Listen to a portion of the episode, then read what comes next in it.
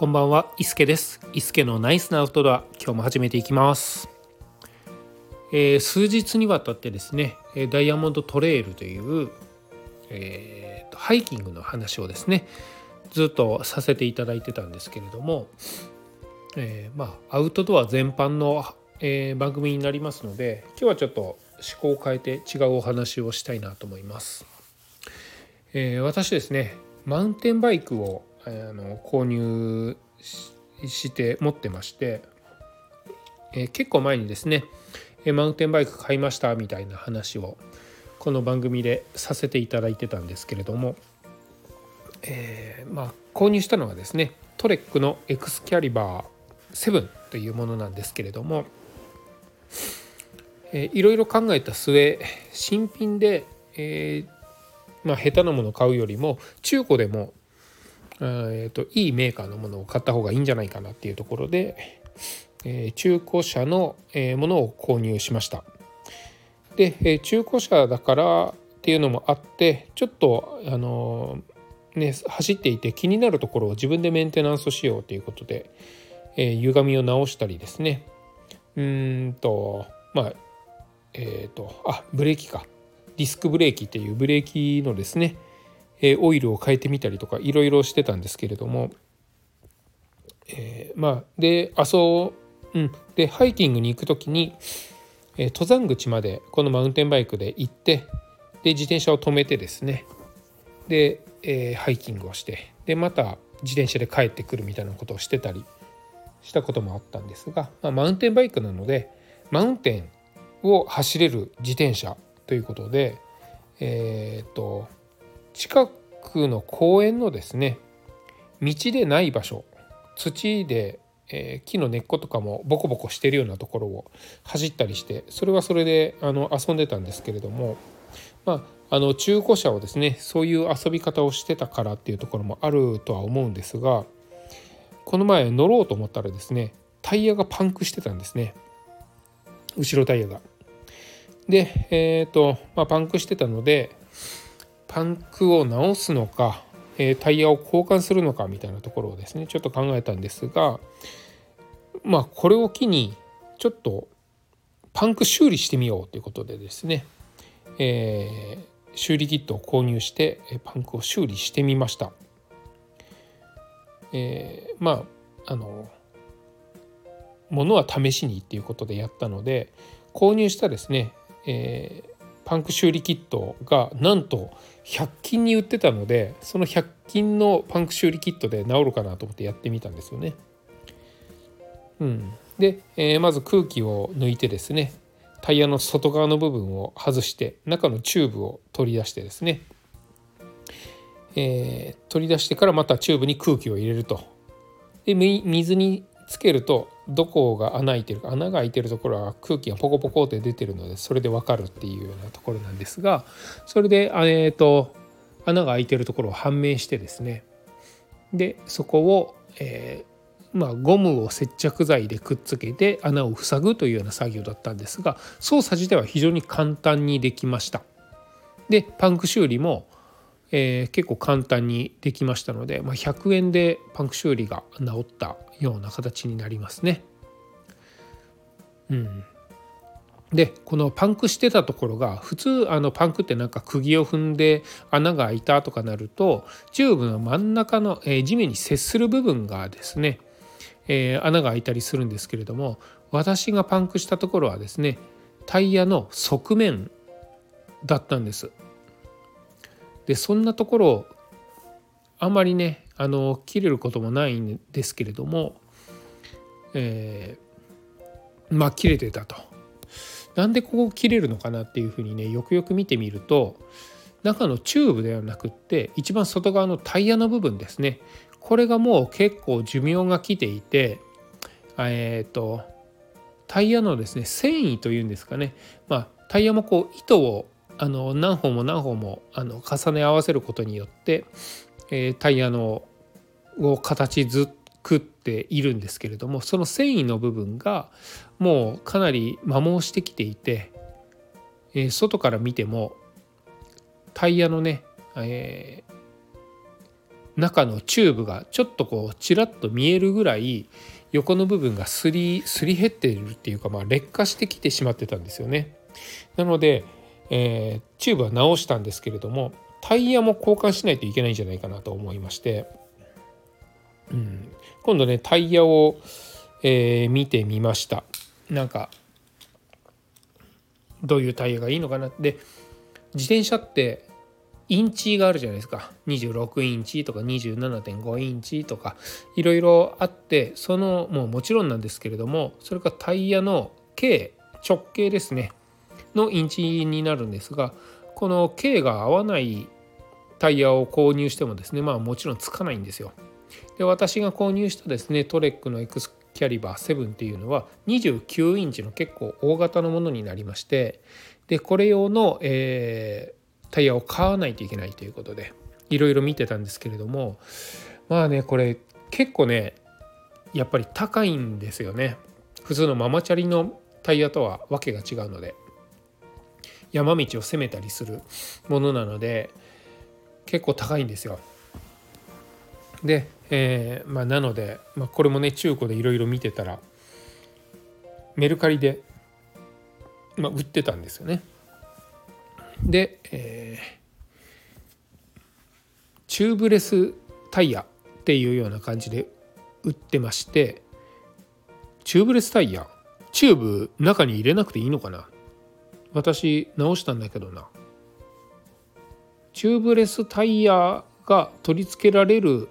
自転車とそうでない自転車とチューブを入れないといけない自転車とあるのかなみたいなことをですねいろいろ疑問に思ったのでそこからいろいろ調べてみました。そうするとあのチューブレスっていうのが中にね、まあ、その名の通りチューブを入れないんですけれどもチューブを入れずにタイヤだけでそこに空気を入れるんです。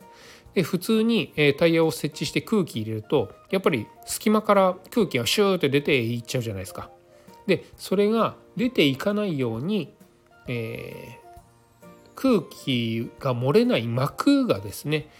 え、最初からついてるタイヤっていうのがチューブレスタイヤっていうらしいんですよね。うん、で、えー、まあそういうのに空気を入れたらチューブがいらないっていうことなんですがこれのメリットとしてはやっぱりあのチューブ分軽くなるっていうところですね。であとは、え、空気を結構抜いた状態でえー、走ることができると。普通の自転車って空気を入れておいたら、えー、速いじゃないですか。でもマウンテンバイクはちょっと違って衝撃を吸収しないといけないので空気をパンパンに入れておくと逆にあの衝撃が来てしまうんですよね。なのでちょっとこう空気を少なくして、えー、タイヤがですね柔らかいと、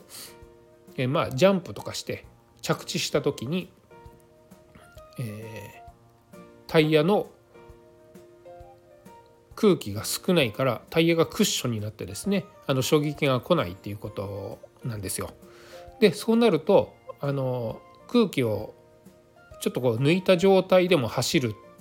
っていうとその分チューブが入っているとチューブにね結構ダメージが加わってしまうんですよね。でそれがチューブレスタイヤだと、えー、そのダメージが来ないと。であとは例えばこう釘とかちょっとこう尖った石とかで、えー、が刺さってしまったっていう時に、えー、自動修復機能みたいなのがですねチューブレスタイヤにはありましてで、え、ちっちゃい、えー、穴でしたら自動的に塞いでくれるっていうようなね効果もあったりするんですよね。チューブだと、えー、1回穴が開いてしまうとそこからみ、えー、空気が漏れてしまうっていうところもありますのでその万が一パンクした時に、えー、空気の漏れが少ないっていうのがチューブレスタイヤの特徴のようです。うん、でまあこのチューブレスタイヤを履けるたあの取り付けられるための何、えー、て言うんですか？スポークというんですか？リムというんですか？ホイールというんでしょうか？そのタイヤを取り付ける部分ですね。そこもあのチューブレスタイヤを取り付けられるものられないもの。で取り付けられないけど取り付けられるようにする仕様のものがあったりとかいろいろあるようなんですけれども、うん、でこのチューブのタイヤとチューブレスタイヤの間にあるようなのっていうのがありましてそれがですねチューブレスレディっていうものらしいんですね。これはえっ、ー、とチューブレスタイヤのように取り付けてチューブがないように使えるんですがあのチューブを入れなくても使えるんですけれども、えー、そのままだと、えー、空気を入れてもすぐこう空気が漏れていってしまうと。でそのなので空気が漏れないような膜を、えー、意図的に貼ってですねでえ空気が漏れないように、まあ、チューブレス化するチューブレス化するような、えー、できるようなものっていうのはチューブレスレディーというものなんですね。でこのチューブレスレディーのタイヤは、え、取り付けた後にですねシーラントっていう液体をこのタイヤの中に流し込むらしいんですよ。でそのタイヤの中に流し込んだ液体が、えー、タイヤの内側にですねまんべんなく膜を張って空気を逃がさない膜を張れるらしいんですよ。でそれによってチューブレスタイヤ化できるという話なんですね。で、えー、このチューブレスレディというものに関してはこのまま走行していてもし万が一タイヤがあのパンクしてしまったっていう時に、えー、臨時的にチューブを入れてですねチューブ化して、えー、走ることもできるっていうような、まあ、ハイブリッド型のような感じですかね。まあ、デメリットあって、えー、チューブレスレディチューブレス化したものなのにそこに、えー、チューブをまた入れるので重くなってしまうとか走行性能が悪くなるみたいなことがあるので、えーとまあ、あの一時的にチューブ化チューブを入れるあのこともできるんですけれども基本的にはチューブレス化した状態で走るものがチューブレスレディというものらしいんですよね。うん、なかなかあの知らない世界でいろいろ勉強になったんですけれども、うん、じゃあ、えー、と3つあると、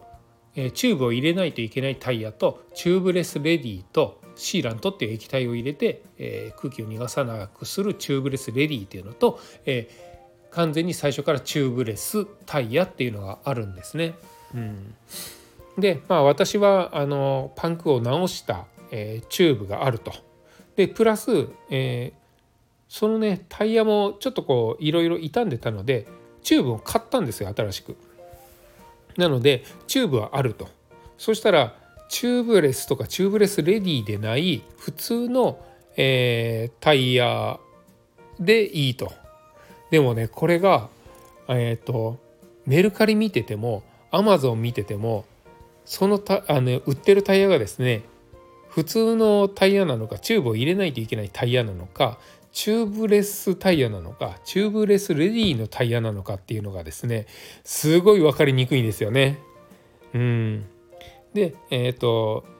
まあそのタイヤのメーカーとそのタイヤの名前ですね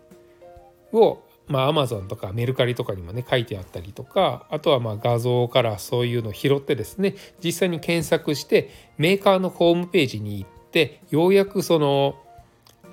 チューブレスタイヤなのかチューブを入れないといけないタイヤなのか分かるみたいなところもあるんですよ。なのでこれあの、まあ、タイヤのインチとかもですねさることながらその辺間違えると,、えーとチューブは持ってるのにチューブレスタイヤを購入したことでチューブがも無駄になってしまうとか逆にあのチューブレスレディだとシーラントという液体が必要になってしまうとかですねまあいろいろあって結構難しい買い物だな買い物だなと思ってます。であとはですねなんでこんなね中古で見てたりとか自力でやろうかって思うとえー、っとですねタイヤ1個がめちゃ高いんですよ。チューブを入れるものの方がやっぱり安いんですけれどもそれでも1本うんと3,4,000円ぐらいからあります。でチューブレスレディのものだとチューブレスレディとかチューブレスタイヤだと5,000円からになるんですよね。これがタイヤ1個ですよね。で自転車ってタイヤが2つあるのでこの倍の金額かかってくるんですよ。となると結構ねあの1万円仕事になってくるんですよね。で1万円あったらハイキングギアとかちょっとこう悩んでるあのトレッキングポールとかそういうのも視野に入ってくるぐらいの金額になってくるのでちょっとここできれば安くできないかっていうので、え、探してます。やっぱりタイヤって一番最初はねあの新品でいいと思うんですけれども、えー、マウンテンバイクでで想像して皆さんがですねイメージするタイヤって結構ボコボコしてゴツゴツしてると思うんですけどそのゴツゴツしてるタイヤって土の上を走る用のタイヤなのでそれで、えーと、アスファルトの上をですねロードを走るとこの粒々が、えー、どんどん擦れていってツルツルになっていってしまうんですよね。うん、でも私は、えー、マウンテンバイクを購入したんですけれども登山に行く登山口まで行ったりもしますしえちょっと土の上を行ったりするぐらいなので割とこう今のところ街乗りみたいな感じで使う方が多いのでであればそこまでのゴツゴツはいらないですしなんならどんどんすり減っていってしまうのであれば、えー、もうちょっとこう使い古したじゃないけどちょっとこう使用感のある、え中古のタイヤでもいいのかなっていうふうに思ったんですよね。多分新品を買うとアスファルトの上を走行したくなくなってしまったりもすると思うのでであれば最初からちょっと使用感のあるものの方が気兼ねなく使えるかなっていうふうにも思って、えー、中古とかそういうもので探してたりもします。でそこで見るとうんとまあそのうと新品で買う、まあ、メルカリとかメルカリじゃないアマゾンとかそういうところで買う半額以下ぐらいの値段で売ってたりもするのでこれをね購入していこうかなと思ってるんですね。でただですねうんここでもあの難しい問題が出てて、まあ、チューブは持ってるから、えー、チューブを入れないといけないタイヤを購入した方がいいかなと思ってます。そっちの方が安いですしでただ今あのマウンテンバイクの主流ってチューブレス化するのが主流みたいでチューブレスタイヤとかチューブレスレディのタイヤっていうのがいっぱい売りに出されてるんですよね。でそっちの方がまあちょっとは高いんですけれどもやっぱりいいタイヤを持ってると。ここが悩ましいところでこれを機にチューブレスレディとかにしてこのシーラントっていう液体も購入してですねチューブレス化して、えー、置いてですねいざという時のパンクのためにパンクした時のために今持ってるチューブを、えー、使おうかっていうふうにも思ってたりもするんですよね。うんおそらく、えー、チューブを入れないといけないタイヤを購入するのであれば中古で3,000円から5,000円ぐらいあればえ前と後ろ両方揃うと思うんですよ。でチューブレスのタイヤチューブレスレディのタイヤを購入するのであれば、えー、5,000円前後ぐらいからになります。でさらにあのシーラントっていう液体とかその空気を入れるあの空気穴シュコシュコシュコシュコそのする部分ですねそこもちょっと特殊なのが必要らしいのでそれを含めると大体そのシーラントっていう液体合わせて3000円ぐらいにはなるんじゃないかなと思いますのでまあ、安くタイヤを購入して5,000円でシーラントとかその辺を購入して3,000円だと8,000円ぐらいで、えー、中古で使用感のあるものを買っても8,000円ぐらいになってしまうんじゃないかなと思います。で、えー、チューブを入れるタイヤだと、えー、3,000円ぐらいから購入ができるので、まあ、こうやって整理するとチューブ入れる方のタイヤ買った方が良さそうですよね。そこまであの過酷なところを攻めるわけでも今のところないので。うん。チューブのタイヤ買いましょう。そうしましょうかね。うん。でもね中古でなかなか少ないんですよね。で結構安く売ってるのでもあの使用感がかなりあってそのボコボコはもうすり減ってしまってるようなものもあったりするので、まあ、今私が履いている自転車がね履いてるタイヤよりはあいいとは思うんですがまあどうせっかくだったらどうしようかなって悩んでるところですねその3,000円を出してチューブを入れるタイヤを購入するのかうん悩ましいところではありますがまあちょっとでも費用をですね抑えるのであればこの3,000円のタイヤを購入して、えー、まずは使ってみると。うん、うん、なんか話してたらねそれが良さそうな気がしましてきましたね。うん、チューブを入れる方のタイヤを買いましょうか。うん、でせっかくなので、えー、チューブをですね新しく買ったものでも、えー、直したものでもいいのでそれで、えー、やってみてその後チューブレス化するのかどうかみたいなところも含めてもうちょっと調べてから、えー、そっちをね購入してもいいのかなと思います。今のままだと、えー、タイヤがですね結構寿命が来ているのでチューブを購入してもそのチューブをですねまた傷めてしまうようなところもあると思うので、うん、そうしましょうかね。うん、まずはそうします、うん、チューブレスタイヤではない普通のチューブを入れるタイヤを購入して、えー、いきたいなと思います。はい。何の配信なんでしょうねこれね。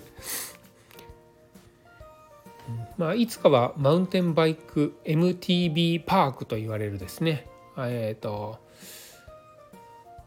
BMX とかスケボーとかそういうのをのえっ、ー、とジャンプしてこうトリックを決めるみたいなあの上から滑って U 字に上がってジャンプするみたいなそういうところのコースがですね近くにあるので、えー、ヘルメットさえあればそういうところも遊べるっていうことなんでいつかそういうところも行きたいなと思っているんですけれども、まあ、まずはあの価格を抑えて応急処置をしてですね、えー、そんなところも行きつつそっちにはまっていったらチューブレス化も考えていけたらいいかなと思います。うんまあねあの興味のあるアウトドアっていっぱいあるんですよ。そのハイキングもそうですし、まあ、キャンプも好きですしマウンテンバイクもそうですし、まあ、マウンテンバイクでもそういうパークをでですねで遊ぶっていうのもいいし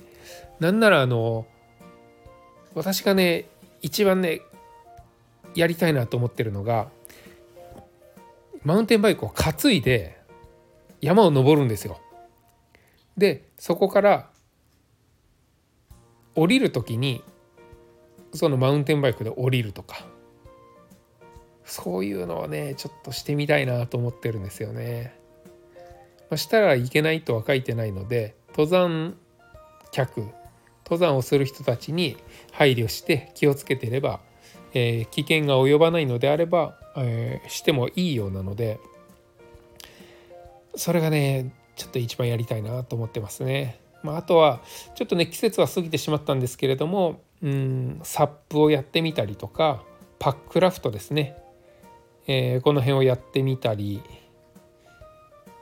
シーカヤックもいいですね。そういうウォータースポーツも楽しそうですしね。うんまあちょっと尽きないところではありますけれども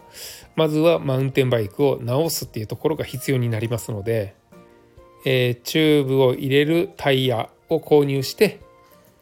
チューブの交換とタイヤの交換っていうところですね自分なりにしてみたらまたパワーアップするんじゃないかなと思ってます。よし。じゃあこの配信の後ですね早速、えー、格安のチューブを入れるタイヤですね。ちょっと表面すり減ってますけれどもこれを3000円ほどで購入してどういう感じになるかっていうのを試していきたいと思います。それでは伊助でございました。ではまた。